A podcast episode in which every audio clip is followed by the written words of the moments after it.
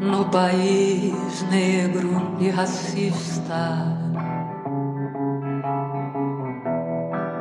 No coração da América Latina. Em 2 de junho de 2020, em Recife, Pernambuco, a empregada doméstica Mirtes Renata, a pedido de Sari Mariana Gaspar Corte Real, saiu para passear com o cachorro da família, deixando seu filho, Miguel Otávio, de 5 anos, no apartamento e aos cuidados da patroa, que estava fazendo as unhas com uma manicure. O menino sentiu falta de Mirtes e entrou no elevador sozinho para ir atrás da mãe. Em imagens capturadas pelas câmeras de segurança, é possível ver o momento em que Sari desiste de tirar Miguel do elevador, apertando o botão que levava à cobertura do prédio. As portas se fecham e ele segue para o nono andar, onde teve acesso a uma área em que ficavam as máquinas de ar-condicionado, de onde caiu e morreu. Sari foi presa em flagrante por homicídio culposo e, após pagar fiança de 20 mil reais, foi concedido que ela respondesse o processo em liberdade. Porém, ela foi processada pelo crime de abandono de incapaz, que resultou na morte de Miguel. Após quase dois anos, no dia 31 de maio de 2022, Sari foi condenada a oito anos e seis meses, no regime fechado, mas ela poderá recorrer em liberdade. Tudo isso aconteceu quando o país vivia a pandemia do Covid-19, que exigiu isolamento social como medida de segurança. Porém, isso foi negado a Mirtes, pois ela não podia deixar de trabalhar.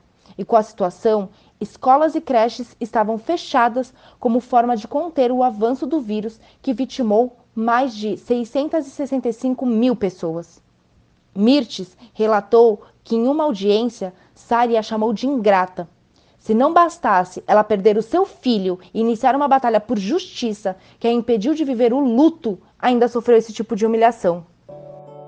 É difícil. Às vezes a dor fala muito mais alto, mas a gente tem que seguir, tem que estar tá ali. Eu não vivi meu luto. Eu não vivi o luto pela morte do meu filho, porque eu preciso estar em cima cobrando. Nos dias depois que eu perdi meu filho, tinha um momento que eu queria estar só comigo, ali, quieta, sentindo a dor pela perda do meu filho e eu não pude. Eu não pude estar ali, quieta no meu canto, sentindo a dor pela morte do meu filho. Eu tinha que estar na rua, cobrando, atrás.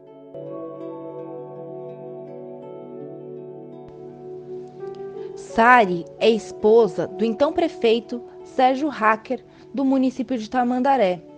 De fato, a liberdade deve ser concedida às pessoas que a lei permite. Mas será que essa lei é aplicada a todos? A justiça que as pessoas pretas, pobres e periféricas conhecem foi aplicada a Sari?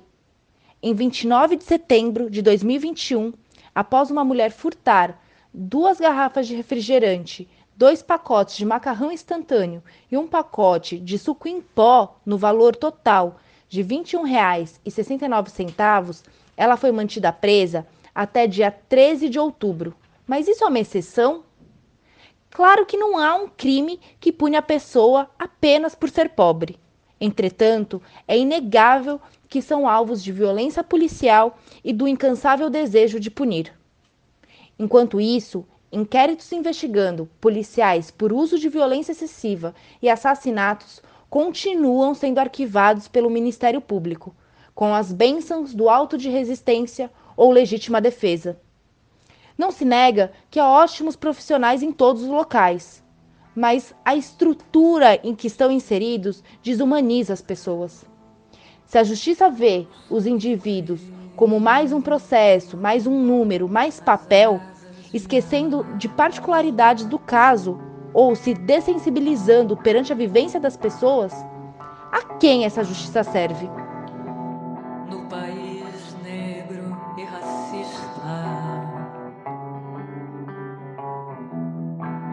no coração da América Latina.